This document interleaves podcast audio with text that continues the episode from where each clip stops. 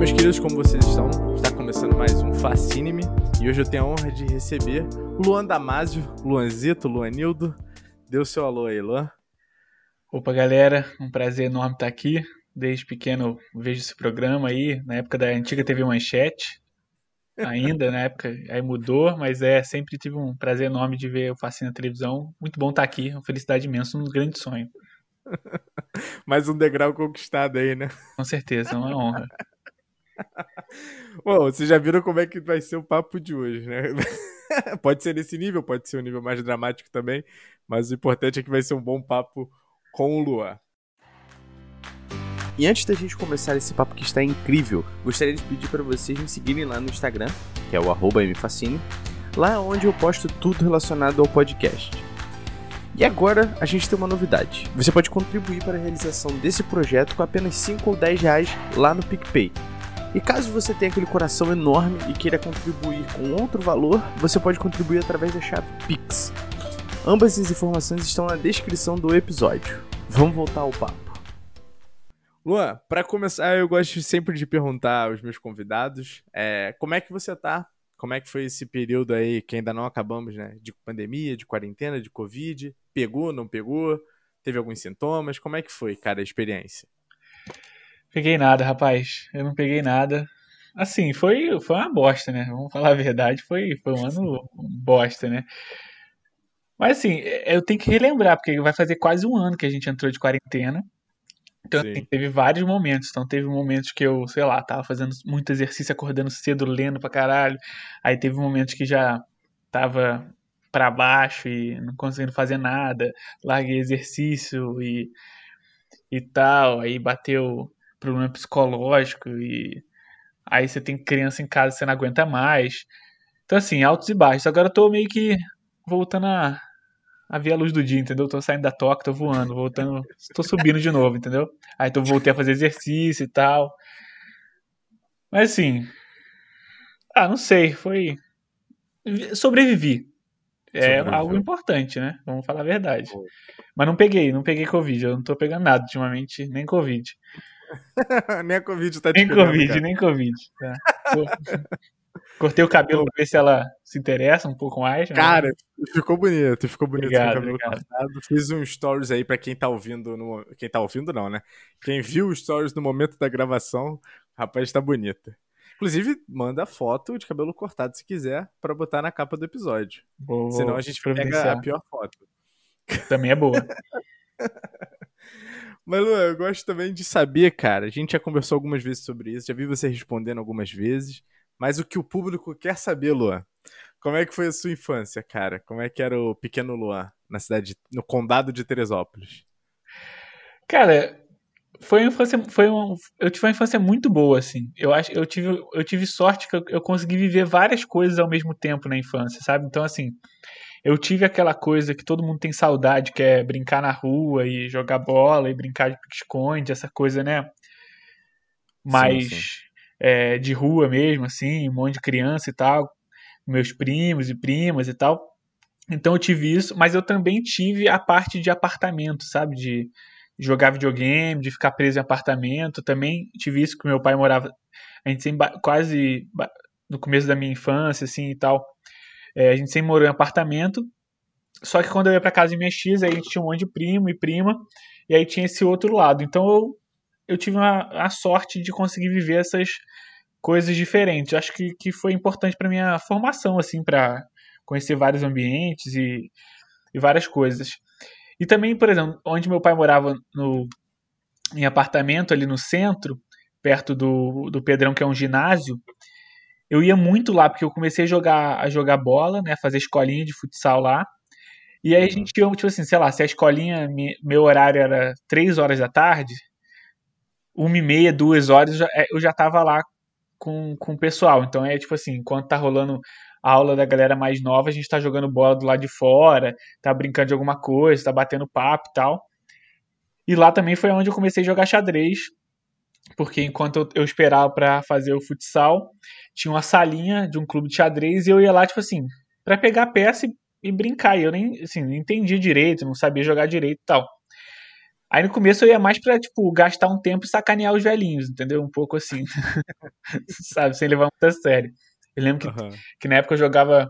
Tinha um, um, um. Não era tão senhor assim, mas já obviamente mais velho e tal. E eu lembro que sempre quando eu jogava com ele eu achava um saco, porque todo movimento que eu fazia, ele perguntava por que, que eu estava fazendo aquele movimento e eu não fazia a mínima ideia, eu só estava mexendo peça, né? E só que aí depois o tempo foi passando, eu fui me interessando pelo xadrez, eu comecei a jogar xadrez e comecei a gostar da parada. Então eu ia além do futsal, eu também comecei a me interessar pelo xadrez.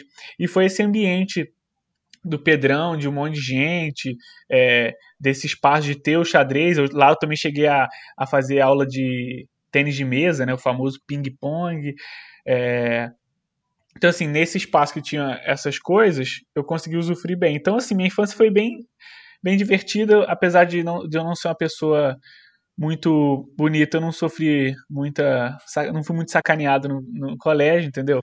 Eu acho que eu, eu, eu saía pela parte mais engraçada, então acho que eu não, não sofri muito com isso. Então eu tive uma infância bem agradável. Boa, boa. Você, você tocou num ponto aí que, do xadrez que depois eu vou voltar porque eu quero trocar uma ideia sobre isso.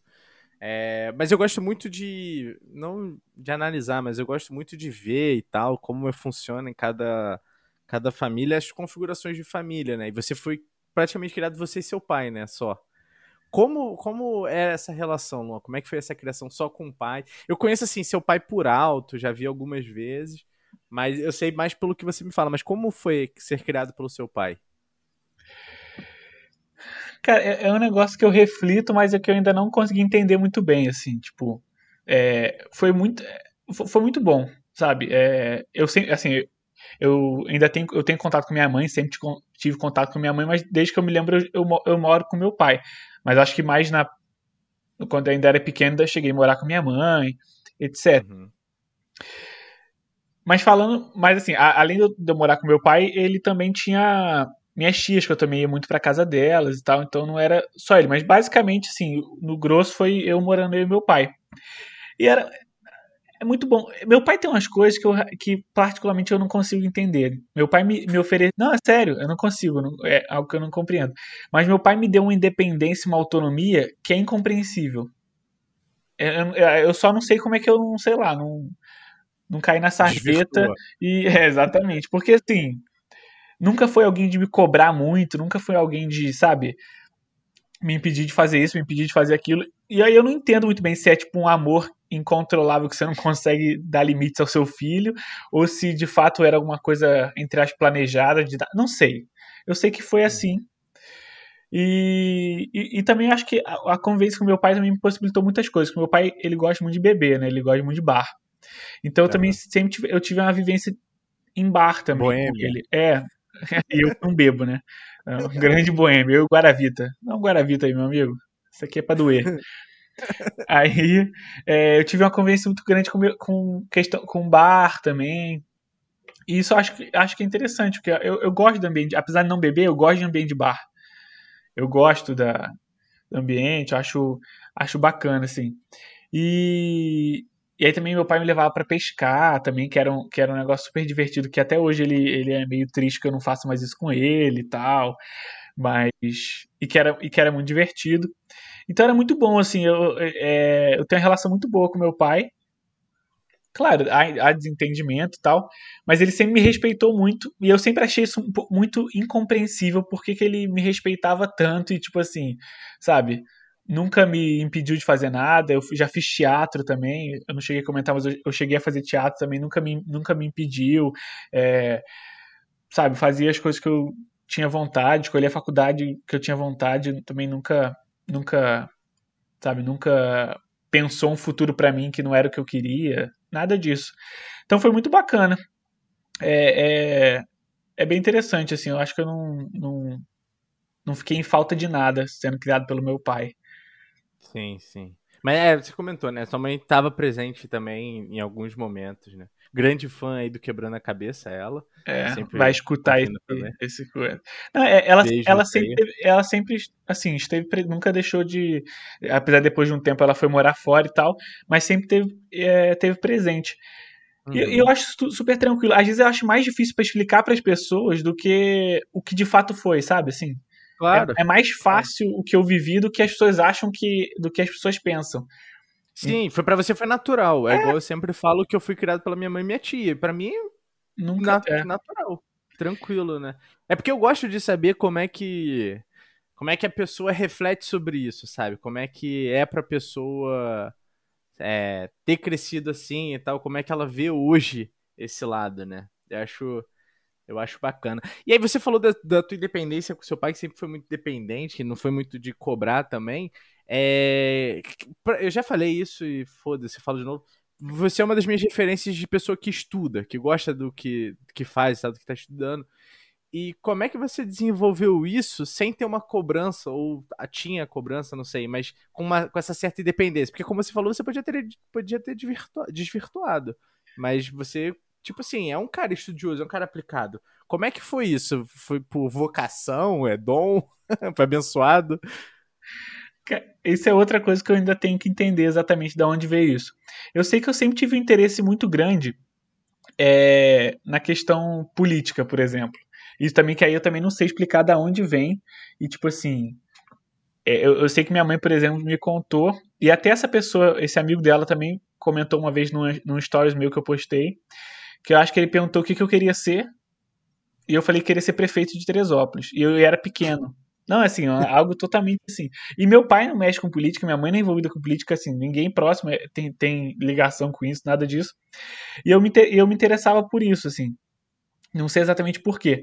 E eu acho também o que me facilitou é, eu estudei no Ginda Block, que é um, é um, colégio, um colégio público, mas é um colégio público eu, eu, não sei, acho que ele tem mais estrutura, ele tem mais. Um Sim, certo... Era um colégio é, que tava. É, uma estrutura melhor do que é. os comuns da média, né? Isso, eu acho que é, um, é para um colégio público era meio um pouco elitizado, talvez. Não sei se é essa, mas assim. É, tem esse, um pouco desse toque por conta dos alunos, né? É. Não pela estrutura do colégio, mas, mas pelos alunos também. É, de, então, aí eu acho que eu, eu acho que eu tive uma felicidade também de estar tá no, de, de, de, conviver com pessoas na minha, na minha turma que, não sei, tinham interesse em estudo, ou tinham interesse em universidade e tal, e isso me ajudou, esse, esse, esse lado da convivência me ajudou nisso. Mas aí também tem, tem essa relação com o fato de eu gostar de política, de me interessar por essas coisas. E eu acho também que eu, assim, particularmente eu acho que eu sou uma pessoa, eu sou safo. Então, se você, uhum. eu, eu peguei meu boletim, eu fui, eu fui em Teresópolis, é a gente foi, né, você me deu carona e tal naquela época, eu, eu trouxe dois boletins meus do Ginda Block. Péssimas uhum. notas. Péssimas, medíocres. Não, sério, horrível, horrível. É tipo, medíocre. Mas tanto medíocre. humanas como exato? Não, tudo, tudo, tudo. Assim, tipo assim, tem coisa melhor e tal, mas é tipo medíocre. Eu, eu era um aluno medíocre. É, só que era participativo e tal. É, eu sempre falei bastante, como, é, tipo, engraçado, assim, né, fazer piadinha e tal, participava das coisas e tal, me interessava. Só que eu sempre fui medíocre, eu sempre. Eu, eu, apesar de eu estudar e tal, falta ainda, e eu sinto até hoje, uma falta de uma disciplina maior. Que eu, uhum. eu ainda tenho que. Eu acho que eu, eu me. Eu uso como muleta essa facilidade que eu tenho de, sabe, assim, de deslizar pelas coisas, é, de desenrolar. Só que isso não, não, isso não basta, né? Mas eu acho que é isso, acho que juntou algumas coisas. Esse meu, essa minha interesse por política, que leva necessariamente talvez um, um interesse pelo estudo, de, de, entender essas coisas, né? Sim. E também eu acho que esse ambiente que eu tinha de pessoas que estavam focadas na universidade, que estavam querendo, né, que, já, que tinham um foco de sair da escola e ir para a universidade, que facilita também. Porque particularmente eu fui descobrir muitas coisas do que a universidade faz depois que eu entrei na universidade, apesar de conviver uhum. com pessoas, mas assim, não é muito claro para quem está no ensino médio, principalmente se a pessoa não tem alguém na família que, que pensa em universidade ou que teve contato com a universidade, ou se a escola né, consegue oferecer uma estrutura de conhecimento é, para a pessoa entender o que faz a universidade, como é que entra, o, o, a pesquisa, a extensão, o ensino, eu só fui descobrir isso basicamente depois que eu entrei na universidade. Eu não tinha conhecimento sobre a universidade, o que era a universidade depois que eu entrei. Quer dizer, antes, antes de eu ter entrado. É... E o que também acho muito doido, né? Mas eu acho que foi isso. Foi maneiro, muito maneiro. E, e aí você citou também que você fez o teatro. É... De onde surgiu? Você é muito artístico, a gente sempre fala isso. Você é desenrolado. Luan cantando Alcione no karaokê não tem pra ninguém. Mas de onde veio essa curiosidade pelo, pelo teatro? Ah, eu, eu, eu, obrigado pelos Também elogios. Não, é, não, eu, ah. não sei, assim. Mas eu acho que é tipo assim, essa, essa facilidade que eu tinha com a, de ser comunicativo, de, de não ter muita timidez sobre as coisas, me fez ter interesse no teatro. Uhum. E eu fiz. Agora, eu não, tô, eu não tô lembrando se eu primeiro fiz teatro na escola ou se eu, depois eu, ou se foi antes. Quer dizer, ou se foi depois. Mas eu lembro que eu fiz peça na escola, sabe, show de talentos. Uhum. E aí eu, part... eu fiz algumas coisas, eu tipo, dancei Grease, eu fiz, sabe, John Travolta no Grease, fui o principal, sendo que eu sou totalmente horroroso, entendeu? Eu não tenho nenhum tipo de sex appeal, é... mas acho que pela, né, por ser desinibido, eu consegui o papel principal no Grease da escola. Aí fiz também é, alguns, é... eu fiz um, uma mímica também, uma vez numa noite francesa que teve, ia ter, ia ter um negócio na Unifes, é. na festa lá, é, que seria Noite Francesa, e eu fiz um, um, uma mímica de um mímico francês. E aí também cheguei a fazer um monólogo de comédia do Terças Insanas, de uma freira e tal. Eu fiz um monólogo desse na escola também. Aí eu acho que isso me, de, me deu ânimo para fazer teatro. Aí eu fui fazer uhum. aula de teatro e tal. E fiz por bastante tempo. Acho que até antes de entrar na, na faculdade, acho que eu, fi, eu ainda fiz teatro. Tentei montar, animar um pessoal aqui na UFJR para fazer teatro, para a gente fazer um grupo, mas não deu muito certo. Mas eu tentei. não faz parte. Eu sempre tive muita vontade de, de fazer teatro, mas sempre alguma coisa não saía aí, não rolava. Mas. Cê, então, é engraçado que agora, associando que eu perguntei antes a questão da disciplina e agora com o teatro, tô lembrando, você tinha uma disciplina muito grande, cara, porque teve uma vez que a gente foi dormir na casa de um grande amigo nosso, Christian. E a gente foi meio que, tipo, depois do almoço pra casa dele, todo mundo saiu do colégio, foi pra suas casas, almoçaram e voltaram.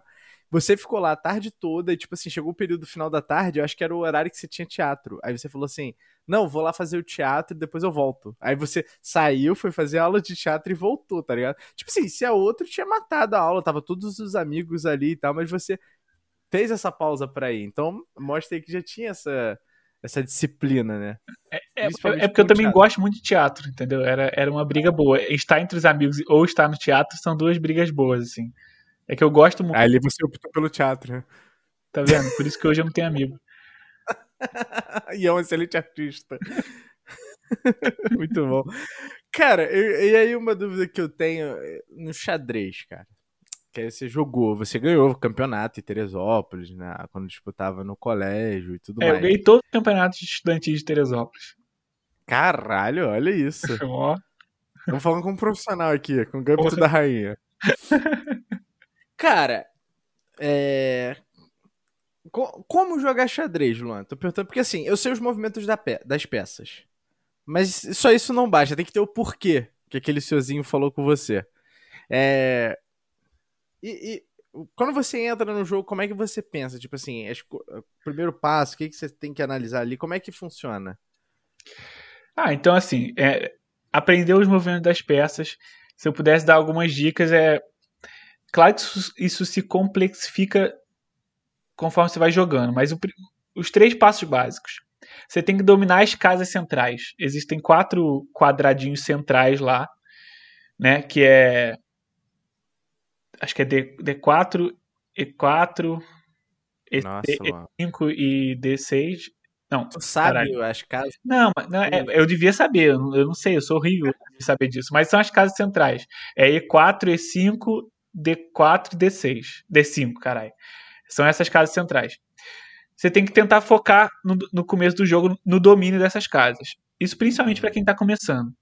Qual o segundo passo? Desenvolver as peças. Tirar as peças que estão atrás dos peões, principalmente cavalo e bispo, de trás dos peões. Sair com eles para o jogo. Evitar também sair com a dama muito cedo, porque a dama ela é uma peça muito importante para você simplesmente sair com ela muito cedo e talvez você é, perder a dama muito rápido. Uhum. Qual o terceiro passo? Fazer é, de, é, proteger o rei, que significa no xadrez basicamente assim fazer o rock, né? Que você que é aquela jogada que quando a, as peças entre o rei e a torre estão não tem nada entre o rei e a torre, você anda com o rei duas casas para a direita, ou para a esquerda, caso vá fazer o roque grande, e a torre vai para o lado do rei. Então é isso, é, esse é o, assim, o passo principal. Vai ser difícil falar aqui, assim, né? De uma forma muito abstrata, mas eu acho que, tipo assim, se eu fosse dar dica para as pessoas que, que acabaram de, vi, de, ver, de assistir o Gambito da Rainha, querem jogar xadrez ou, ou sabem mexer nas peças e querem melhorar, evitar ficar querendo é, estudar a abertura. É um grande erro de quem tá. Não só de quem tá começando, mas é um grande erro ficar querendo estudar a abertura. Tipo, qual a abertura que eu vou fazer, qual a espécie que eu vou começar jogando exatamente. Então, sei lá, você tem é, no caso, o gambito da rainha, que no, que no Brasil a gente chama de gambito da dama, que é uma abertura. Então, ah, joga essa, joga essa, agora é essa. Não, não fica tentando memorizar coisa. Você tem que, por exemplo, fazer estudo de finais, como dar mate. Né? Como uhum. você dá mate com rei e torre, como dar mate com rei e dama. Começar pelo final e depois pelo meio do jogo. A última coisa que você vai estudar, que você vai se aprofundar, vai ser a abertura. E aí é um grande. As pessoas cometem muito esse erro, achar que sempre tem que começar pela abertura. E gastam muito tempo e não melhoram, porque rapidamente você chega no meio do jogo você não sabe muito bem o que fazer. E aí você não adianta você ter memorizado cinco lances numa abertura se você não consegue fazer nada no meio do jogo. Entendi. Então, assim, se eu puder. A dica básica é isso, mas é. Vai aos poucos, vai devagarinho, vai curtindo o jogo, fazendo exercício de tática na internet, de tipo, ah, jogam as brancas, qual jogada você faria? Essas coisinhas e tal, que já ajuda. Mas é um ótimo jogo, é um lindo jogo. Cara, então, eu tinha. Eu jogava quando eu era pequeno. É, a minha tia, né? Me deu um xadrez. Um tabuleiro de xadrez bonito pra caralho. Eu tenho um pesar de não ter ele até hoje. É, eu devia ter uns oito anos por aí, sei lá. E, e aí eu gostava de jogar assim com a família, com os amigos. Mas era, era pequeno, jogava mais para mexer as peças e tal. Mas aí uma vez eu fui jogar, e, e aí depois desse episódio sempre me parou essa dúvida, aí vou tirar. Aí eu fui jogar com um amigo meu que ele falava que ele conseguia ganhar o jogo com três jogadas. Três ou duas. Sei lá. Jogava o peão. É, em três rodadas ele acabava com o jogo. Sim. Só que, o que, que ele fazia? Abria o espaço pra rainha, jogava com a rainha, comia o peão, tipo, perto do, do rei, do rei uhum. da rainha. E aí eu, é, eu falei que, não, que isso não dava porque o, o rei podia comer a rainha. E ele falou que não. E aí isso é uma dúvida até hoje, para mim. E eu nunca, não sei porque eu nunca pesquisei, mas eu vou perguntar pro cara que sabe. O, o, o invicto de Teresópolis. O rei, ele pode, pode, quando ele tá em match, ele pode comer o. Quando ele tá em match, ele pode comer a, a rainha? Ou qualquer outra peça? Então, mas é porque nesse é porque assim, existe de fato uma jogada que é o, o mate do pastor, que chama, que muita gente quando está começando aprende, que é fazer que você sai com o bispo, sai com a dama, o bispo defende a dama e toma o peão, esse peão que você está falando lá, com a dama e é mate. Por, mas aí no, no caso, não poderia tomar se tiver se a dama tivesse protegida pelo bispo. Aí não pode tomar. Mas se não está protegido pelo bispo, se não tem nenhuma peça protegendo a dama, o rei pode tomar a dama. O rei é, o rei é uma peça, ele só não uhum. pode tomar quando, quando tá, essa peça está sendo defendida por outra peça. Mas o ah, rei pode tomar. É isso. O que o, o, o que o rei não pode fazer em cheque é rocar, fazer o rock. Se você dá cheque. O que, que, é o rock? Eu não entendi o que, que é o rock. O rock, tá. É. É... é você trocar pela torre, não? Não, ó, Vamos... vamos lá, vamos lá. sem, sem tabuleiro, sem nada, só na mente aí. Na, vamos, é, quem tá aí, pensa aí. A casa onde começa o rei, uhum. entre o rei e a torre, se não tiver nenhuma peça entre os dois, entre o rei e a torre, e o rei ou a torre não tiverem sido mexidos ainda, então eles não podem ter sido mexidos no jogo ainda, o rei anda duas casas para o lado ele vai, ele vai ao encontro da torre e a torre pula por cima do rei e cai do lado dele. Hum, Entendeu? Tipo assim, então vamos de novo. Pessoa que está aí, que, que tá aí nos escutando. Tem um espaço entre o rei e a torre. A torre olha para o rei e o rei olha para a torre.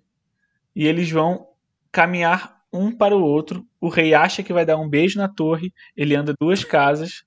Uma duas, a torre pula por cima dele e cai do ladinho dele. Essa é, esse é o rock. Aí tem o rock grande e o rock pequeno, porque se você for olhar, é, o espaço entre o rei e a torre é, da direita do tabuleiro são duas peças. Né? No caso das, das peças brancas, né? duas peças. O, o, o cavalo e o, o bispo. Cavalo. No outro lado é a dama, o bispo e o cavalo. Então são três três casas. A mesma coisa, se tiver essas três casas vazias e não e a torre e o, o rei não tiverem sido mexidos ainda, o rei anda duas casas para perto da torre e a torre pula por cima do rei. No caso do rock grande, vai ficar duas casas longe, duas casas é, sobrando do rei pro, pro canto, sabe? Entendi. Caraca, maneiro. Maneiro. Não, não sabia dessa. Esse é maneiro, esse rock. Eu não sabia dessa jogada. É. Maneiríssimo. E, cara, em meio a teatro, xadrez, sua infância e tal, qual é a melhor lembrança que você tem, Luan? Que, é um momento que você fala assim, puta, eu voltaria aquele momento, de repente, só pra ver o Luan ali, ou, só, ou pra estar, pra sentir, ter aquela sensação. Qual o momento? Difícil, mas eu acho que eu vou. Acho que eu vou falar eu sozinho no apartamento do meu pai. Eu meu videogame, só isso. Sabe, tipo assim, eu jogando meu videogame, no apartamento, eu gostava daquele apartamento, assim, era pequeno e tal, mas eu, eu gostava daquele momento em que tava eu ali, ou assistindo, sei lá, Cartoon Network, é, Padrinhos Mágicos, ou brincando também, sabe? Eu pegar, né, ia na sala e aí fazia da, do tapete da sala uma pista para os carrinhos e tal. Eu, tinha, eu, tenho, eu tenho saudade desse momento em que eu era só filho, entendeu? Ser pai é difícil. agora ser pai, agora você é pai. pai. Deixei de ser filho.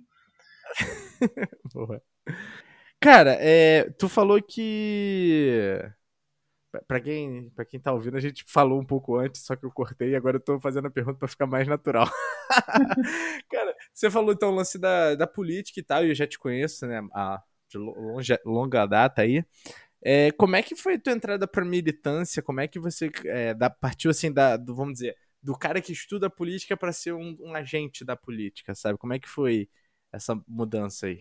É, assim, na verdade eu era mais interessado do que um estudioso da política. Eu confesso que eu não, nesse momento, ainda era mais interessado. Como é que Sim. foi? Acho que a primeira, acho que uma das primeiras manifestações ou participações políticas que eu, que eu tive foi, foram as, as manifestações contra o Jorge Mário, pela saída do Jorge Mário, que foi o prefeito que foi, que foi caçado depois da tragédia de 2011 lá em Teresópolis, que ele teve desvio de dinheiro e tal, e ele foi teve manifestações para tirar ele da prefeitura. Uhum. E foi o meu começo, assim, que eu comecei a participar naquele momento. Isso, isso independente. Você independente. Só chegou lá e é, foi. É tipo assim, vou participar. É isso. Indignado. Indignado, Boa. eu tava mais. Entendeu? Teresópolis de chega. Teresópolis de chega, desbasta. Como desbasta. não tinha. rede social não tava tão aflorada, eu tinha que fazer alguma coisa na rua, entendeu? Senão hoje eu ia hashtag Teresópolis desbasta, Teresópolis de chega. Aí eu fui, né? Então comecei a participar e tal. Beleza. Aí eu já tinha interesse em política e tal. Eu tinha lá nesse no, no Pedrão, no, quer dizer, onde eu morava, perto do, do ginásio do Pedrão e tal ali, ali tem tinha, né, bares que eu conhecia todo mundo por causa do meu pai, tinha um lugar que alugava é, não, que jogar, que antes era de jogar videogame, depois virou uma lan house, eu também conheci o dono, e tinha uma locadora que meu pai alugava filme desde que eu era pequeno. Locadora do Ney, saudoso Ney, que não morreu, mas é saudoso que eu quase não vejo ele. mas sinto saudade. É, mas sinto saudade, que ele tinha uma locadora lá. E aí meu pai, meu pai alugava filme, sei lá, quando era muito pequeno, depois eu comecei a alugar filme e tal. E eu tinha muito contato com ele, ele era do, e na época ele era do PT. Uhum. É, Quer dizer, ele tinha sido do PT e tal, e eu tinha muito contato com ele, a gente conversava muito. Ele foi muito importante na minha formação também. É, várias conversas, politicamente falando, que eu, que eu tive com ele, é, eu me lembro até hoje, sabe? Eu me, eu me recordo até hoje do que ele, tipo, de coisas que ele falava Você e tinha tal. quantos anos, mais ou menos? Ah, 2011, 15 anos. 14. Isso, não, é, devia 14, porque eu, eu faço aniversário no final do ano. Então, né, sei lá, acho que por aí. Aí, o PCB que é o Partido Comunista Brasileiro, ia fazer uma reunião de apresentação em Teresópolis e ele ia nessa reunião e ele me chamou para ir. E eu fui. Uhum. E teu pai, tipo, como não, sempre. É, não, de boa. Mas vai lá, filhão, tranquilo. Não, é, nunca, nunca me, me, acho que enquanto ele tava no bar, eu tava fazendo política. Era isso que tava acontecendo. É, não, eu só quero fazer um disclaimer aqui que eu não tô falando de que, tipo, era pro pai do Luan proibir, alguma coisa assim, mas é tipo assim, às vezes, pô, você tem um filho, 14 anos, o filho vai pra uma reunião de partido, às vezes tem, tem, tem pais que não querem, querem se envolver com Eu vou proibir. o filho. Tu vai o quê? Eu vou proibir.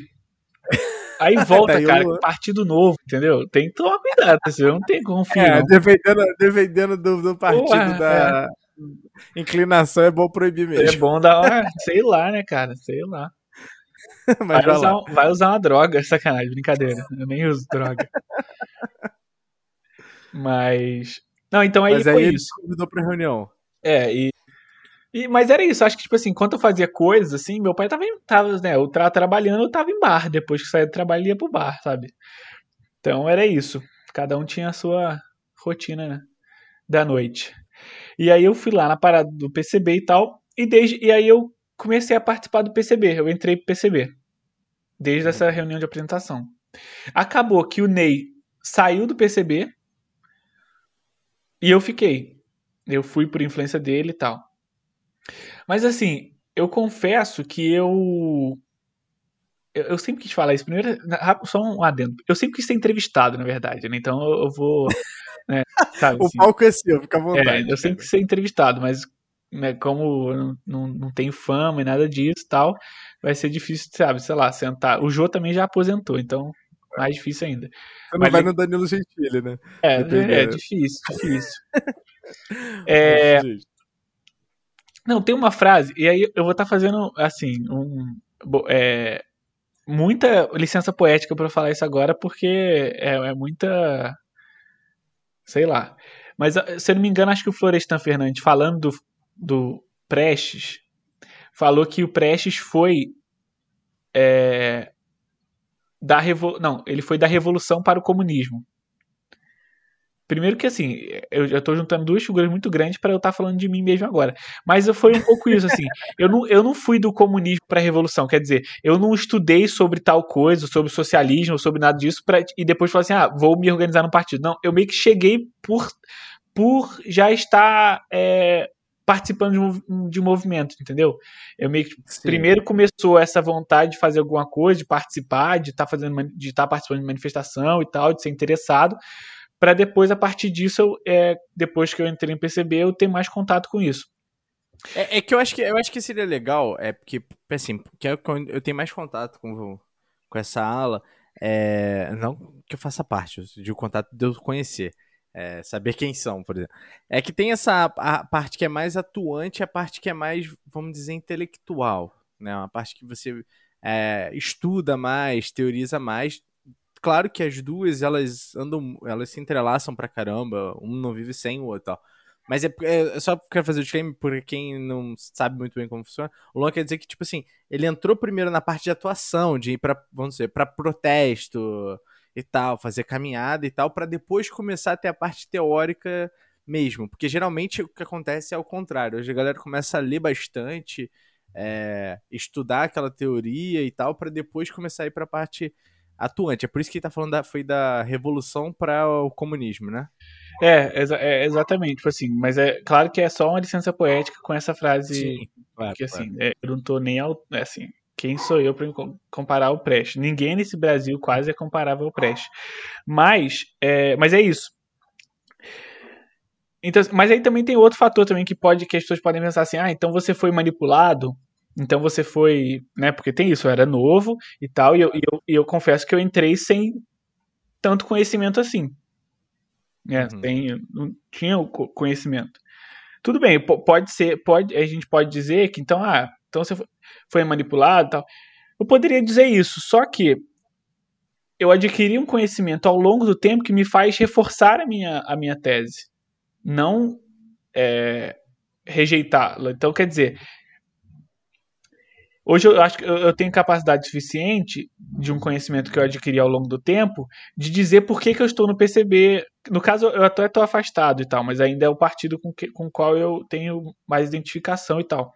Mas por que. É, deixa eu só fazer um outro ah. disclaimer que Rapidão, galera. O Luan tá afastado, tipo, por opção própria. Ele falou assim: vou dedicar um pouco do meu tempo a minhas outras tarefas. Não que ele foi afastado, tá? É, é bom deixar claro isso. Não, é, não, é só porque veio pandemia e, assim, mestrado Sim. e tal.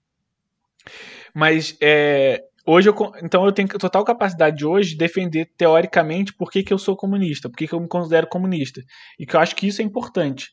Né? Então, assim, por mais que eu tenha entrado cedo, hoje eu, eu, eu não fui, sabe, assim, nossa, uma lavagem cerebral e tal, mas eu fui percebendo ao longo do, do, caminho, ao longo do tempo, que de fato era isso que eu, que eu defendia, isso que eu mais concordo e tal, e eu fui sendo convencido e percebendo que de fato essa é minha posição política perante o mundo.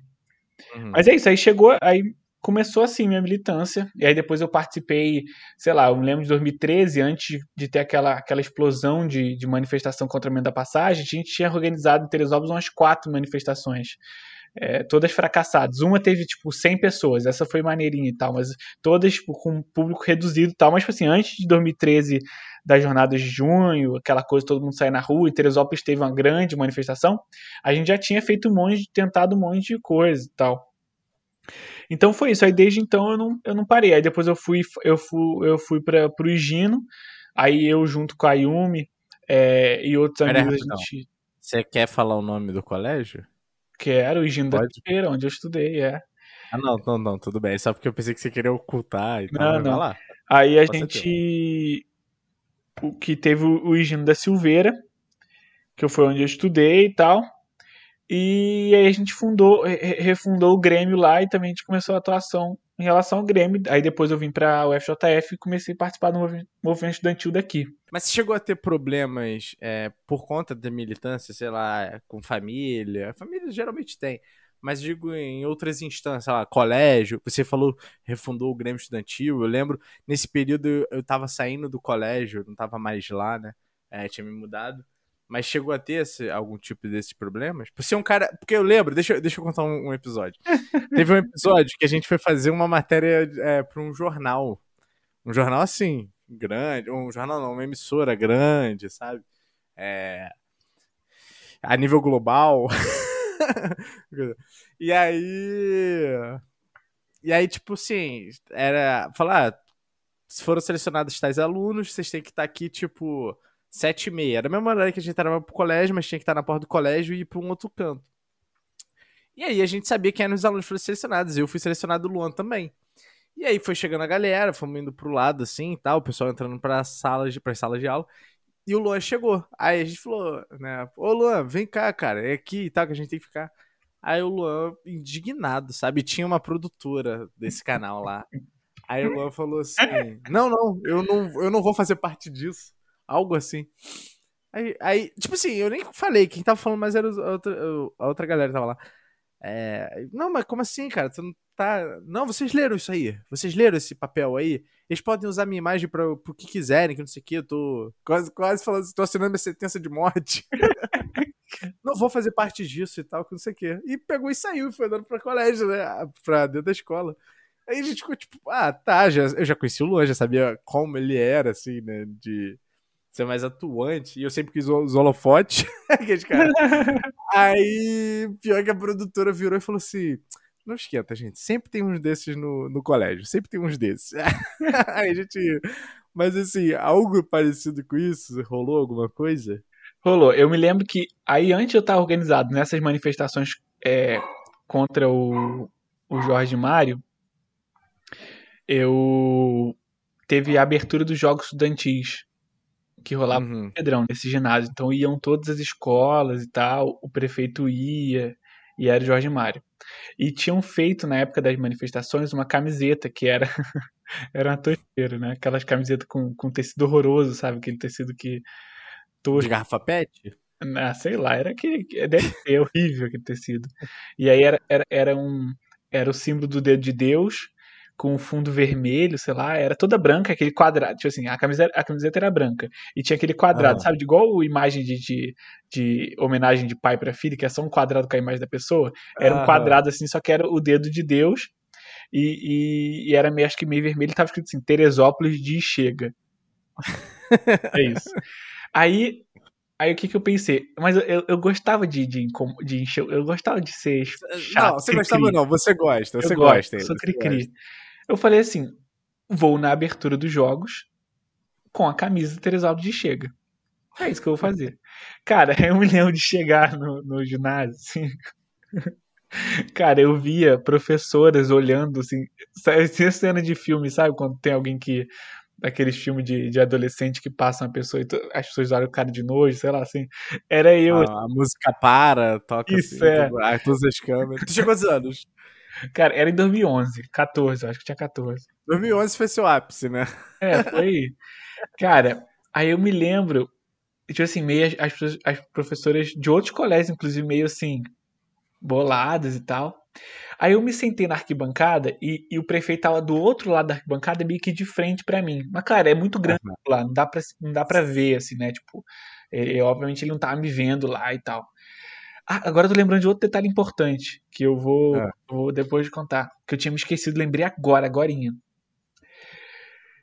É... Aí tá. E eu fiz umas coisas, eu fiz umas coisas idiotas. Eu fiquei fazendo meio que Bolsonaro, entendeu? Meio que é, eu fiz símbolo de arminha pro prefeito do outro lado, entendeu? Uma coisa totalmente idiota. Mas aí beleza. Aí, não satisfeito com isso, quando acabou a cerimônia, eu dei a volta pra confrontar o prefeito. Ah, não- que isso? É sério, não, eu tô me lembrando disso agora. Eu não me lembro o que eu falei exatamente. Ou se não, eu acho que eu tô lembrado. Ele ia dar uma entrevista e eu fiquei atrás da entrevista com a camiseta. eu E tô eu- imaginando, tipo, RJTV, sabe? Isso, é, é, essa, é, é algo. a- Essa que eu acho que era TV local. E, Sim, sim. E, e eu acho que o cara tava. É, o, o, o, o repórter, eu não queria, tipo, tava meio que fazendo pra eu sair, algo assim, sabe? Mas eu acho que foi isso e eu não sei se eu acho que eu falei alguma coisa com ele. Teve alguma coisa assim, eu lembro que teve um enfrentamento, um enfrentamento assim, teve, eu fui lá. Eu fui lá Hum. ainda. Não bastava o que eu já tinha feito, eu fui lá. Aí depois disso, ele, o pre- prefeito caiu. Ele foi. é, sofreu cassação. Você conseguiu derrubar ele, né? É, aí, teve, aí teve outros jogos estudantis.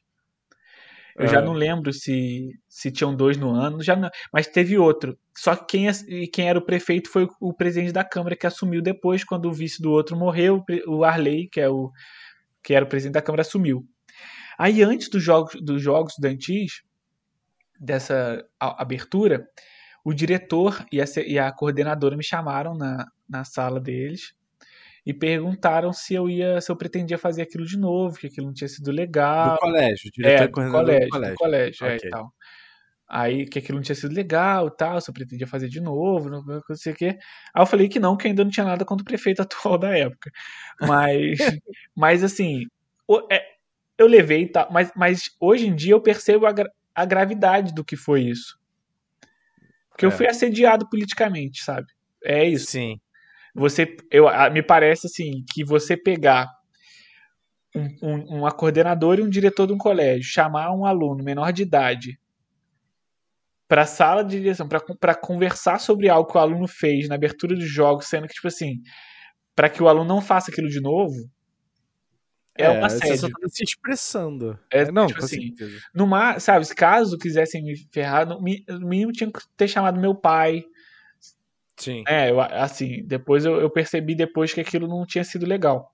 Então eu me lembro já disso. E eu não era do, do organizado politicamente em nenhum partido, nada disso. É só eu no mundo enchendo o saco dos outros. E depois no, no Higino também eu tive, eu tive problema. Assim, é, que, eu fiz, que eu participei do Grêmio e tal. E a gente sentia que havia certo tipo de implicância com a gente ou algo do tipo. E depois, inclusive, quando eu saí do Higino, eu cheguei a ser processado pela diretora do colégio, porque eu fiz um comentário na fiz um comentário na nas redes sociais. Eu- mas aí também, olha, eu, também para que que eu existo É no mundo, né? é. É, eu, eu já tinha saído do colégio, eu fui criar encrenca numa, numa postagem sobre um tal negócio, tá, mas. é, e aí eu falei um negócio lá e eu fui processado, tive que ir lá no, né, tive que ir lá no fórum, etc, mas acabou que pela idade, pelo tempo que foi que foi julgar e tal, é, prescreveu e ficou por isso mesmo. Mas eu, mas eu tive assim. E eu acho, eu acho curioso falar sobre esse tipo de coisa, porque a gente fica achando que o mundo, que o Brasil pior, assim, caiu pela ladeira depois de 2016. Mas tudo isso é bem antes. Então, quer dizer, em 2011 eu já estava sendo chamado no colégio porque eu fui com a camiseta, por, entendeu? Um aluno de 14 anos que foi no negócio, foi, né, tipo assim, ah, tá manifestando lá do meu jeito, da, da, minha capacidade mental que eu tinha na época, era, foi assim que, que foi Sim. e tal. Então eu fui chamado na direção. Depois, no outro colégio, é, tinha casos, sabe, de tipo assim, é, deu num de, de, meu pai ser chamado é, no colégio porque por questão de atraso e tal, e, e soltarem coisinhas, então tinha uma certa perseguição, né? Tinha, tinha, é. tinha, tinha. Eu, eu, ah, eu vou te contar um caso que é muito. É, esse, esse caso é muito curioso.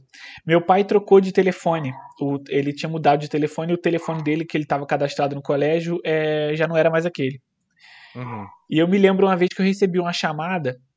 Ah, ó, isso é interessante. Porque o que acontece? Um professor amigo meu me chamou para ir ver uma aula dele à noite no colégio. Eu estava de manhã e eu fui. Eu assisti duas aulas tal, depois descobrindo que eu tava no colégio e não deixaram mais eu assistir aula. Né, com as coisas assim. Eu tive que sair do colégio. E com as, os argumentos assim: imagina se todo mundo quisesse assistir aula no horário que não é o seu. Ah, é, que coisa ruim, né? A, a reclamação dos professores sempre e da escola é sempre que há desinteresse, que há, né? Aí eu fui xingar na, na internet. Então eu fui, fiz um. Aí eu tive que sair do colégio é, à noite lá que eu tava. Aí eu cheguei em casa e fiz uma postagem no Facebook. Mas eu não coloquei nome da escola e tal, mas eu fiz uma postagem no. Facebook sobre isso. Aí, depois de um. Não lembro quanto tempo foi depois, eu recebi uma ligação. Esse pessoal vai achar que é sacanagem, tal, mas eu recebi uma ligação e querendo falar com o Sidney, falando que era as Casas Bahia. Ah. E, e, sei lá, por algum motivo retardado, eu, eu pensei que meu pai estivesse devendo alguma coisa, sei lá. E eu dei o número do meu pai. Hum. E assim que eu dei o número do meu pai, eu desliguei. Depois eu, eu pensei, cara, isso não faz o menor sentido. Tentei ligar pro número, o número não me atendia mais. Hum. Aí depois, quando eu cheguei em casa à noite, meu pai chegou em casa e eu desconfiei. Eu falei assim, é, meu pai chegou em casa e falou assim: a, a escola te ligou? Ah, ligou. Eu fui lá na escola, eles queriam falar comigo. É, Nossa.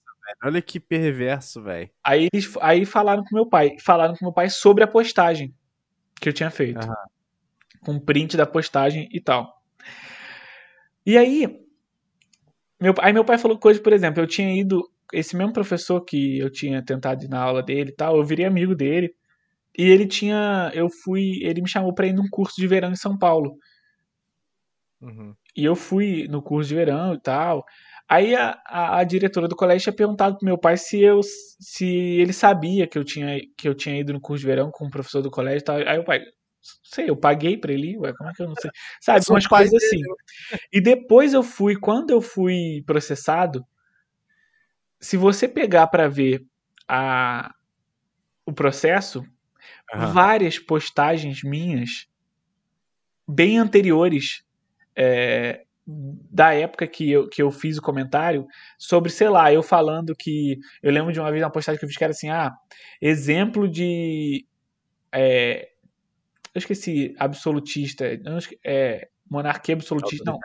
É, ah, tá. Alguma coisa assim. Eu coloquei Gino da Silveira. Umas coisas assim, de idiotice que a gente coloca tal. É, jovem, né? Sim.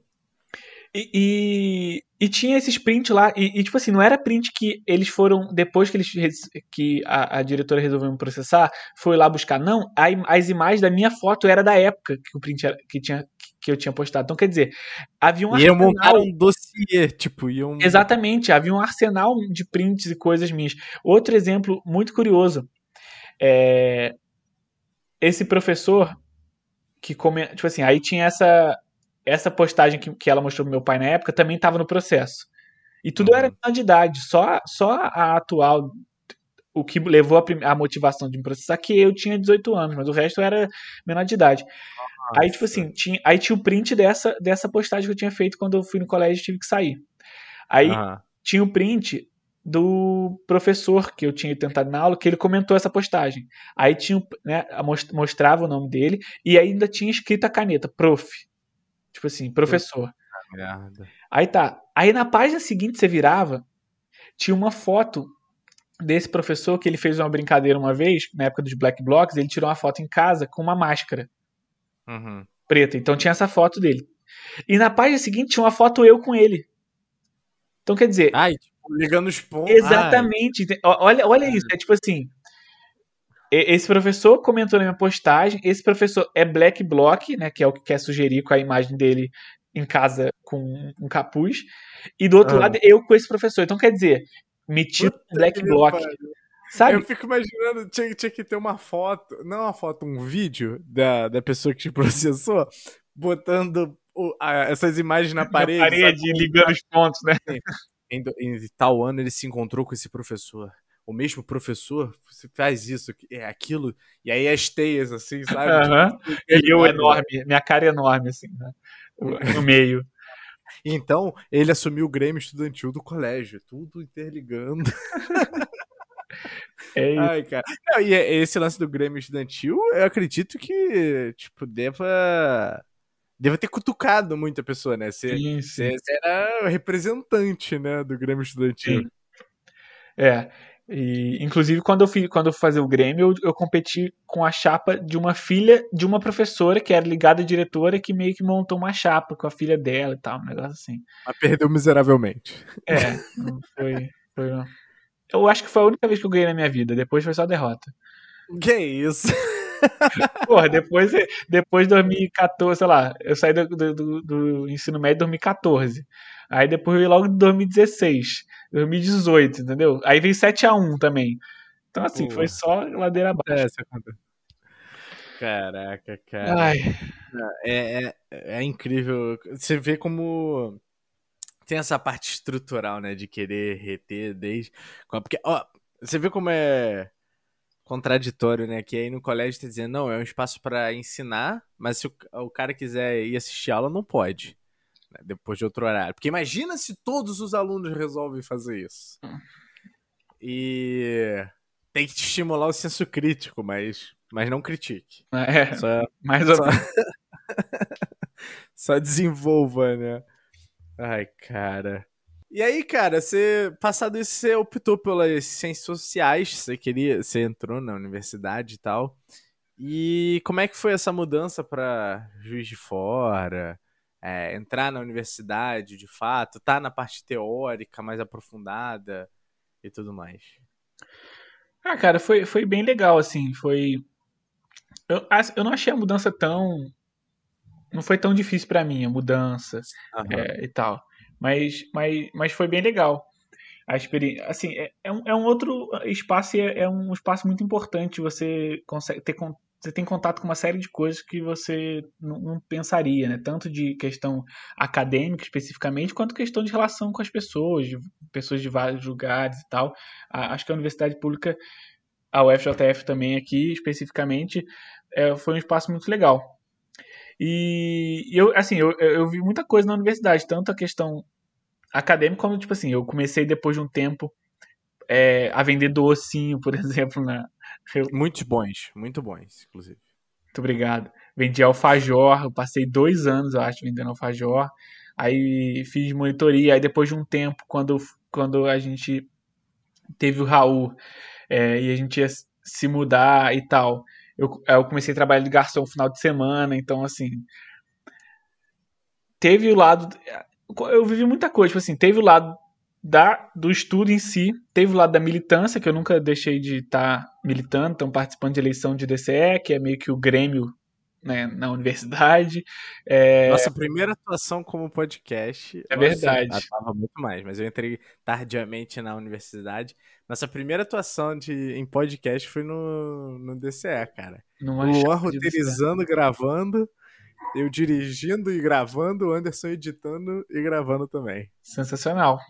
Maravilhoso. E aí. Então teve isso, a militância. Aí teve também o trabalho ao mesmo tempo. Então, eu, tipo, tanto vender dois na universidade. Depois eu, eu, traba, eu trabalhei de garçom, fiquei dois anos trabalhando de garçom. E aí, também trabalhando de garçom, eu, tipo, é, cheguei a fazer stand-up no bar onde eu trabalhava, que tinha música ao vivo. não, não, peraí, peraí, peraí. Vamos, vamos, vamos par. Que te- tem, tem, eu quero saber sobre como é que foi trabalhar no bar, mas aí você já veio me falando que você fez stand-up. Como é que foi isso? Cara, então, eu, tra- vou, vou contextualizar. Uma vez me chamaram na cozinha. Uhum. É... E aí eu cheguei na cozinha, tipo assim, quem me chamou? Eu cheguei assim na cozinha. É, exatamente. Aí, aí deram risada, que eram os donos, né? E deram, tipo assim, deram risada e tal, não sei o quê. Aí começaram a me chamar de Betânia, e blá, blá, e tal. E aí eu. É... Lá rolava sempre música ao vivo. Uhum. E aí eu comecei a pensar, tipo assim, a possibilidade. Falei, cara, pô, e se eu sugerir, sugerisse assim pra, tipo, nos intervalos da música ao vivo eu fazer um stand-up? Ah. aí eu sugeri. Aí eu falei assim, ah, uhum. aí, pô, ah, legal, tá. Ah, eu, aí eu pensei, ah, se quiser eu faço hoje. Ah, sem, sem texto, sem nada. Não, eu tinha pensado em alguma coisa e tal, mas era meio. Tava. Né? Aí, tipo, ah, beleza, foi numa sexta-feira. Isso foi na sexta-feira. Ah, beleza. Eu, eu, já tinha, tipo assim, já tava conversando um pouco e tal, e depois eu fiquei trabalhando na minha cabeça, pensando em texto, tipo assim, mas, mas nada, mas é essa coisa que eu tenho, tipo assim, nada muito ensaiado, nada muito preparado, sabe? É uma coisa que eu. Beleza. É um dom, é um dom, tá? Ah, mas é, é isso, aí, tipo assim. Aí, aí foi isso, eu falei, pô, eu posso fazer hoje se quiser. Porque que acontece? Tinha os donos que cozinhavam, né? E. Que é a família, né? Então, Sim. aí o filho e a mãe também tocavam, eles cantavam, tinha uma banda e eles cantavam. Aí tá, aí no intervalo do show me chamaram pra fazer o stand-up. Aí eu fiz o stand-up. Eu achei horrível. Eu achei que foi horrível. Eu achei assim, caraca, que bosta, cara. Mas assim, o pessoal não riu? É, sabe? Eu não sei se você tá muito acostumado. Eu não sei também, tipo assim. A galera não sei se não tava no clima, se não tinha. Mas, sabe? É, e também acho que talvez você tá acostumado com aquele stand-up que a cada piada é ah, e aquela coisa, não sei o que e tal. Aí foi, tipo assim, eu achei ruim, sabe? Eu achei. Saí mal, saí abatido. Saí, saí abatido. Aí deixei que é tal. Aí no sábado eles, eles também iam fazer show. Ah. E eu tinha pensado num texto diferente. Quer dizer, eu tinha pensado mais ou menos a mesma coisa, só que. Ah, você não tinha desistido. Você não tinha desistido então ainda. É, eu, tinha, eu, tinha, eu tinha pensado em alguma coisa, outra coisa. A mais. Um plus. Ok. Tinha pensado nisso. Mas eu não ia fazer muito esforço, acho, se eu, não tenho, se eu me lembro, eu não ia fazer muito esforço para voltar pro palco, entendeu? Só que teve uhum. um intervalo de novo e me chamaram de novo. Então eu falei assim, pô, eles confiam em mim, né? Então, sei lá. aí eu fiz, cara. E aí foi bom pra caralho, entendeu? Foi, ah, assim, sério? Aí foi Caraca, bom pra caralho. Aí foi tipo assim, nossa, saiu um peso das costas, entendeu? Mas, mas tipo, aí, aí aconteceu algumas vezes, assim, do, dos intervalos em que eles tocavam eu fazer e tal. E foi, foi isso. Tinham dias que eram muito bons, tem dia, tinham dias que era, que era mais para baixo, assim. Acho que depende do público. Também tem isso. Se você, por exemplo, marca um stand-up e a pessoa vai sabendo que é um stand-up, é diferente do que você é. estar num lugar que você não sabe o que vai acontecer, a pessoa tá, no, tá tendo música ao vivo e tal. E, e, e, é isso. Talvez não, não role. Mas teve, tiveram dias que foram muito bons, tiveram dias que foram muito ruins. E também tinha outra coisa que eu fazia, que é, uma, uma vez, eu acho que eu, depois que eu já tinha começado a fazer stand-up e tal, a, a, a, moça que tocava, a, a Elo, que tocava no bar, que era, né, que era dona e que, e que tocava junto com o filho dela, Lucão. Eu tava na cozinha, ela me chamou, ela vem cantar, vem cantar. Ih. Aí ela me chamou pra cantar e era Faroeste Caboclo. Nossa. Eu sabia e tal. E aí cantou eu e o filho dela, o Lucão. Aí desde então, toda vez que eles tocavam, a, a última música era sempre eu e ele, tocando Faroeste Caboclo. E, e, aí, tipo assim, foi legal porque a gente nunca ensaiou e tal. E aí eu fui melhorando conforme, tipo, cada apresentação. E aí a gente criou coisas que, tipo, que a gente nunca, tipo, falou, sabe? Então, por exemplo, na hora que tocava é, que, a, que, a, que o, o, Santo, o João Santo Cristo vai responder o Jeremias, vai matar o Jeremias, né? Que é tipo, Jeremias, eu sou homem, coisa que você não é, sabe? A banda parava de tocar, tipo assim, dava uma pausazinha e eu entrava sozinho. Sabe, de Jeremias, eu sou uma coisa que você. Não, era assim, sabe, tipo assim, era só eu, tá ligado? Eu estava sozinho. Antes de você falar isso, eu tava imaginando o cenário e eu comecei a ficar arrepiado. Aí você veio desse jeito. Jeremias, parecia que tava bêbado. Não, mas é porque aqui eu não posso gritar, mas era tipo assim, eu fazia forte, sabe? Jeremias. Aqui não dá pra fazer, mas Coisa que você não atirou. Aí era tipo, olha pra cá, filha da puta, sem vergonha. Era tipo assim, era com boca cheia, sabe? Aí. Tinha uma presença de palco, né? Sim, Tinha uma sim, interpretação. sim. Aí no final ainda, quando ele. Quando era a parte do sofrer, que é termina com sofrer, o, o Lucão ele tem a voz bem mais poderosa e ele ficava sofrer! E eu ficava meio que tipo assim, do lado, sacudindo as mãos, como se tivesse, sabe, da- é, ele lá gritando e eu, tipo, dando energia pra ele, vamos dizer assim, não sei, mas algo assim. Aham. E aí a bater, aí também isso tudo assim sem ensaiar, foi tudo a gente acontecendo. Aí a bateria dava uma fazia um solo. E eu ficava me sacudindo todo como se eu tivesse pegado um espírito. E a bateria no solo. E eu me sacudindo assim, sabe, assim, me, me sacudindo até a bateria resolver parar. E aí tinha vezes que ele ia muito, sabe? Que ele, tipo, pega, Aham. ele, ah, vou sacanear. E aí, tá, bateria comendo e eu me requebrando, um negócio assim. Super doido. Muito bom. Aí era isso. Cara, eu. É, porque você falou isso, eu lembrei. É, eu, eu acho que eu já contei isso no Quebrando Cabeça, mas eu não lembro. É, num bar que tem aqui, aqui em Juiz de Fora, aqui perto de casa, é, tem a tinha, né, até então, a noite do karaokê. E aí eles faziam uma rodada, faziam várias rodadas com cinco músicas. Então você ia lá, dizia qual música quer cantar, aí ia primeira, segunda, terceira, quarta, quinta música. Ele podia cantar em, sozinho, dueto, o grupo todo, uma música. E a música mais aplaudida depois, quando o cara, ah, fulano de tal com isso tal, ganhava uma dose de caipirinha. E aí eu fui com, com o Anderson, tava, meu irmão Daniel e tal, e uns outros amigos. E aí a gente cantou, que a gente sempre canta, que sempre do karaokê eu faço questão de cantar, que é a I Want That Way, do Backstreet Boys. Aham. E aí a gente cantou e a gente ganhou essa rodada. Já lá pro final, abriram mais a última rodada. Aí eu e o GH, que você conhece, a gente falou que a gente tinha uma brincadeira de cantar Amigo Fura Olho, do latino do Derek Call. Você já viu? Sei, sei. Amigo, cara. E aí a gente foi tipo, achei que a gente foi a quarta ou a quinta música, acho que a gente foi a quinta. E a gente começou a cantar. Só que é uma música muito ruim, tá ligado? Ninguém curte a música assim. Só que a gente começou a interpretar. E cada um era um. E aí tinha, tipo, a indignação do cara que foi traído, o arrependimento do amigo que traiu e tal. Aí teve isso, tá ligado? Aí, aí tinha um host.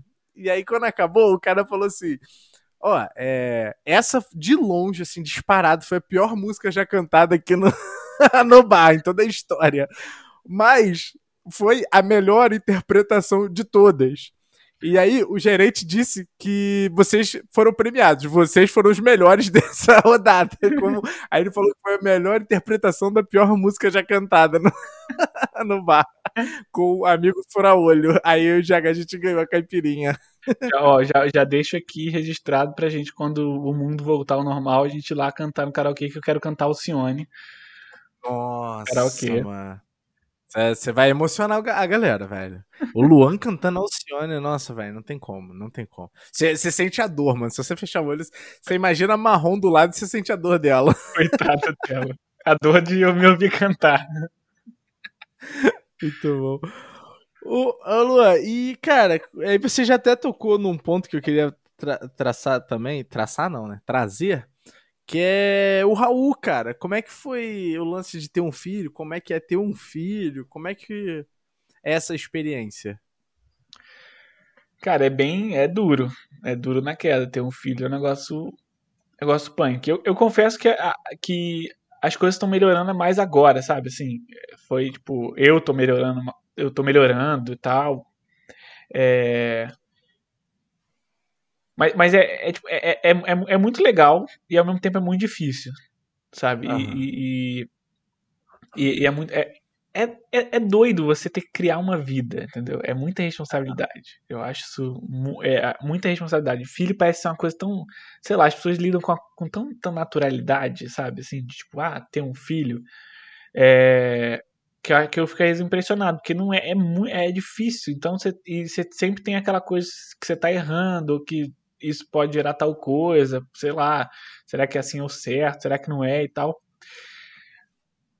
Mas, mas agora, principalmente agora que ele tá mais racional, tá- fala mais e tal. Às vezes falar mais é difícil também, né? Que é, às vezes você quer só um silêncio. Mas, mas É, é cara, é, é, muito divertido. Eu, eu acordo todo dia, ele, ele me acorda todo dia de manhã, né? E aí ele me acorda, ultimamente, ele gosta do meu pé. Um, uma curiosidade. Não, é sério, ele gosta do meu pé. Ele, ele, foi, ele foi embora, ele foi viajar hoje, é, e ele falou que vai sentir saudade de mim e saudade do meu pé. Ele Olha que bonito. Aí ele, aí ele me acorda, hoje ele me acordou, por exemplo, mexendo no meu pé, sabe? Aí ele me acorda. Aí todo, todo, toda manhã ele acorda e fala, pai, eu tô com fome, vamos subir pra tomar café. Aí é, é isso.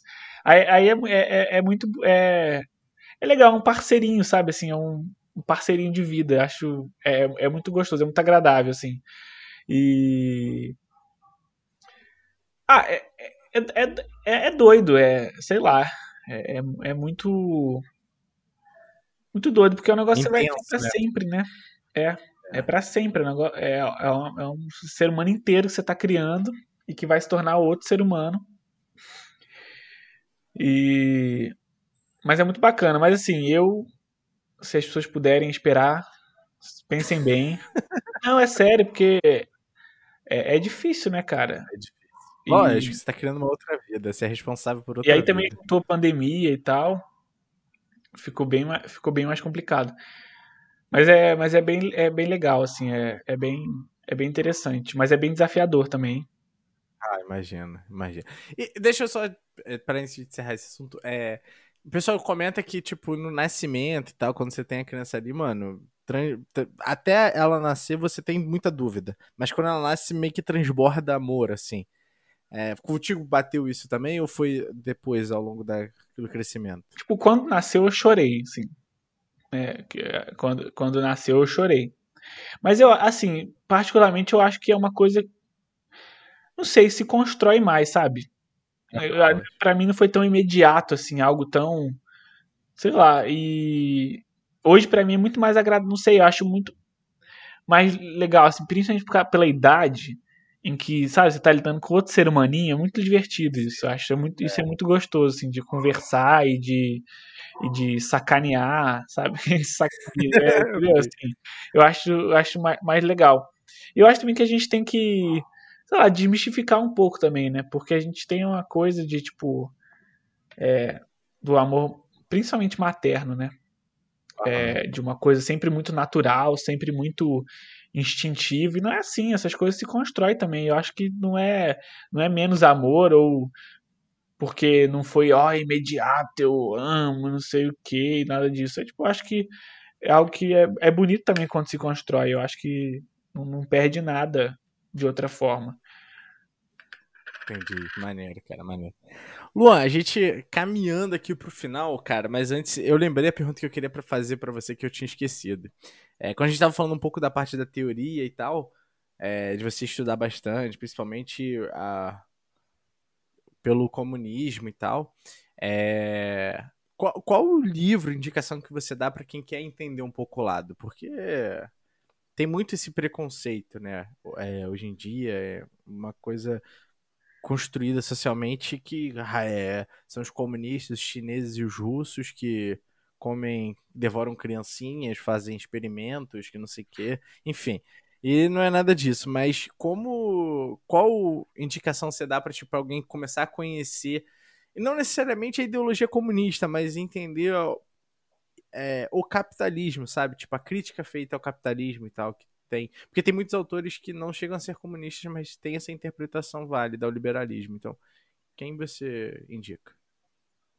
Não tá pronto para isso. Eu sou muito ruim para indicar coisas, pra falar a verdade. É... Eu quero uma música, um filme. ah, isso eu livro. posso. Então, é... vai, então música, uma música, um filme e um livro. Agora. Música, filme e livro? Tá. Ah, então. É... Cara, é, é bobeira, assim.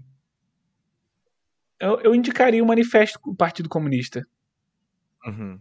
Mas, é, mas eu, aí eu aí indicaria com tipo, algumas precauções, sabe? Assim, leia sabendo que é um panfleto, sabe? Que não é um texto. Que não é o texto mais, importan mais importante no sentido qualitativo é, de, de teórico do Marx. Longe de ser. Né? É, mas é um ele texto... não é interrompendo, ele não é uma teoria muito Puta, fugiu a palavra. Mas como se fosse uma teoria muito desenvolvida ali. Ele é mais um, uma divulgação né, da ideia. É, é. O, o, várias ideias do, do Marx ele vai desenvolver posteriormente, que ele vai se aprofundar e desenvolver posteriormente. Mas acho que é interessante porque é um texto curto e é. E tanto histórico, é, até pela importância histórica, é legal que se conheça. E é um texto curto. É um texto Sim, curto. É um texto muito É, é, e, e, pela importância histórica, acho que vale a pena conhecer e, e, e ler o texto, assim. Né? É, tem coisas, por exemplo, que, que é um, um, livro muito legalzinho que é, acho que não é difícil achar até em sebo. Hoje eu fui num sebo, inclusive tinha esse livro lá, que é a História da Riqueza dos Homens, do Léo Uberman, que é um livro bem interessante também, assim, bem bacana de se ler e tal, é bem, é bem gostosinho de se ler. Mas assim, é difícil pensar indicações assim, né? Mas ah, sei, tire o preconceito da cabeça um pouco. Pense que o Marx não idealizou um comunismo. Não, você não vai ler o Marx, por exemplo, e vai ver o que seria o comunismo. É, é, é outra coisa. O Marx faz uma crítica do capitalismo, não faz uma, é, uma teoria do que seria e do que pode ser uma sociedade socialista ou comunista, que faz total diferença. Né? Eu acho que seria isso. Agora, um, uma música. Uma música. Ah, eu vou, posso falar mesmo do Quebrando a Cabeça lá, do que a gente fez naquele. Pode falar. O Catavento Girassol. Qualquer versão. Com a Leila Pinheiro, com o Ginga. Eu acho assim. Né, sei, essa música eu posso escutar ela a vida inteira. Machuca o coração. Machuca, eu gosto dessa música. Agora um filme. Um filme. Um filme. Ah, eu vou indicar o Arábia também. Eu sou, eu sou, eu não tenho, eu não tenho criatividade para nada. O Arábia. Assiste o Arábia. Assiste o Arábia e, a, e ouve o podcast nosso quebrando a cabeça sobre o filme Arábia. Acho que vale a pena. Uma série, você não falou, mas eu vou falar Mad Men. Pronto, que é uma série mais curta. Se Gambito da Rainha vai jogar um xadrez. muito bom, muito bom. Lua, eu tenho três perguntinhas, são quase quatro, mas são três perguntinhas que eu gosto de fazer no final. É, se, se você puder, isso foi uma inspiração sua, que você fez essa pergunta uma vez para mim. Se você pudesse escolher uma pessoa para poder conversar, viva ou morta, quem você escolheria? É, assim, queria saber por quê. E se você tivesse uma pergunta, qual você faria, sabe? sobre o que você queria conversar com aquela pessoa? Caraca, difícil isso aí, hein? Por que, que eu te inspirei numa coisa tão difícil? Porra. Cara, eu acho que eu ia querer conversar com o Fidel. Com o Fidel Castro. Com o Fidel. Mas por quê? Cara, assim, primeiro porque qualquer, porque primeiro porque é difícil escolher. sei lá, segundo que. Ah, não sei, eu acho que não sei. O Marx, claro, é, mas eu, mas eu acho que eu não estaria à altura de conversar com o Marx. Então seria, seria pouco produtivo. Sabe? Eu, eu, eu seria pouco produtivo. Não que eu também esteja. Parar, tem que parar com esse negócio de se sabotar, cara. Você é muito não, melhor. Bem. Você fica se subestimando. Você é muito melhor do que você pensa não, que é. Tudo bem, mas não que também que o Fidel né, não seja um homem grandioso. Mas é que eu acho a figura do Fidel uma coisa. E é, e é mais próximo. O Fidel é mais próximo, sabe? O Fidel viu, viu, viu ah. mais coisa perto da gente. Eu não sim, sei o que eu perguntaria para ele, mas eu acho que se eu, se eu te falasse A, ele ia 15 horas falando e resolveria o problema. Assim. Mas Você teria que... alguma pergunta? Não. Ou algum tema ah. em si ou não? Você só queria tomar um morrito fumando um charuto. É, um charuto fictício, né? Que eu não, não aguento. É. Mas é, eu acho que eu não teria uma pergunta, não. Sei lá, acho que eu falo, ah, conta a tua história aí. Aí ia ser. Pronto, já é uma, uma pergunta, já é um tema. É um tema. Maneiro. E a segunda é. O que, que você vai fazer depois daqui? A gente comer. vai encerrar a chamada. você vai comer o quê? Fome. Não sei ainda. Tem pudim. Deixa eu comer um pudim, mas eu tenho que comer alguma coisa salgada. É, que eu, tô, eu, tô, eu voltei a fazer exercício, né? Eu tenho que. Eu tô oh, querendo engordar. É. Aí vou comer alguma coisa salgada, não sei o que. Não sei se eu faço um pão com ovo e. sei lá. carboidrato e proteína pra dentro, pra ficar monstro. Muito bom. Luan, a última. É... Quem você indicaria para ver aqui no Fascine que você pode só fazer a ponte? Quem você gostaria de ver aqui? Pô, vou usar, vou falar minha mãe. Ó. Vou usar, porque assim. Top. A, a Yumi Cê... também é muito boa. A Yumi tem, história, tem muita história boa. A Yumi é uma, e, e, tem muita coisa doida que ela conta. Mas, mas assim, se eu puder indicar. Porque a Yumi é mais perto, mais óbvio, assim, né? Mas se eu puder Sim. indicar, assim. Que não passava na cabeça. Minha mãe. Minha mãe é. Boa. Vai Você ser, quer saber da. História. Você quer saber da sua mãe por mim? Boa, então fica o convite tanto para Amy quanto para Patrícia. É Patrícia, né? Patrícia, é. Então fica o convite aí tanto para Amy Patrícia quanto... é mais interessante. Minha mãe é mais interessante que eu. Vai ser muito mais. É, é, eles, as pessoas querem saber, cara, é, porra, como é que é Dubai? As pessoas não querem saber como é que é morar, foi morar na Espanha, como é que é dar aula de jiu-jitsu. Ninguém quer saber assim, porra, você foi militante, né? Ah, tá, entendeu? O que a pessoa quer. Sabe? Ah, processinho e tal. É, que isso, processo, rapaz. Já deu um mata-leão em algum vagabundo? Porra. Não, né? Aqui com Patrícia, jiu-jitsu. Boa, boa. Já fica o convite aí, a gente troca essa ideia. E aí, Luan, curtiu? Doeu? Foi tranquilo? Tranquilo, cara. Foi. Nunca, nunca, nunca dói. É sempre prazeroso.